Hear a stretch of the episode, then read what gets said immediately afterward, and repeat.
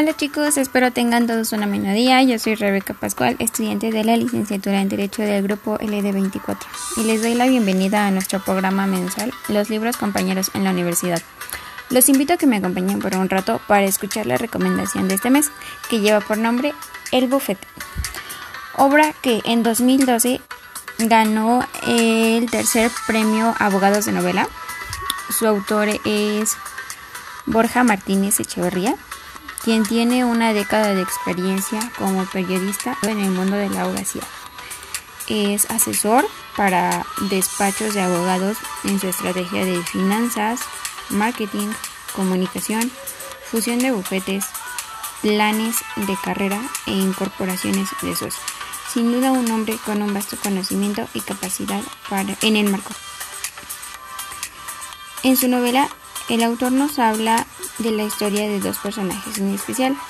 La primera es una entusiasta periodista llamada Berta, que es capaz de intimidar a cualquiera por su excepcional habilidad de trabajo, dispuesta a hacer todo con tal de ganar fama a través de noticias jugosas. Y la segunda es un joven abogado llamado Alberto, quien es sumamente inteligente, logra todo lo que se propone, tiene mucha fama y dinero, e innegablemente cuenta con una vida envidiable. La vida de estos dos personajes se entrelaza cuando una empresa decide comprar la petrolera más grande de España y con esto empiezan a suceder cosas muy desafortunadas, como un accidente en el Mar del Norte, el asesinato de un niño inocente y una serie de complots entre jueces, fiscales y abogados, en donde desgraciadamente el buffet para el que trabaja Alberto se ve involucrado.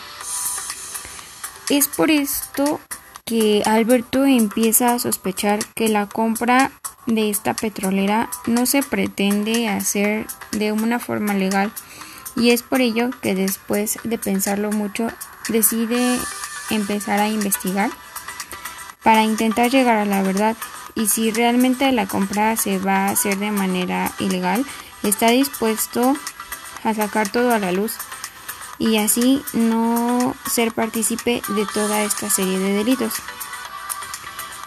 Es aquí cuando decide llamar a Berta para que lo ayude publicando todo lo que sucede realmente. Y entre los dos poco a poco descubren evidencia de toda la corrupción y delitos que se están cometiendo. Un día Alberto decide encarar a sus jefes y estos para evitar que diga la verdad atentan contra su vida con un disparo. Pero en ese instante llega la policía, pues con anterioridad Alberto y Berta les habían avisado para que pudieran montar un operativo. Al momento de que llega la policía detienen a todos y llegaban Alberto a un hospital en donde se recupera satisfactoriamente y todos los detenidos pasan el resto de su vida encarcelados. Es un libro bastante recomendable quizá no nos anime mucho por el título, pero realmente vale la pena. Es una historia em, llena de misterio y pues sí nos deja con ganas de acabarla. Em, este libro nos aporta lo que es un gran ejemplo de ética y responsabilidad, el saber actuar de manera correcta y saber distinguir entre lo bueno y lo malo.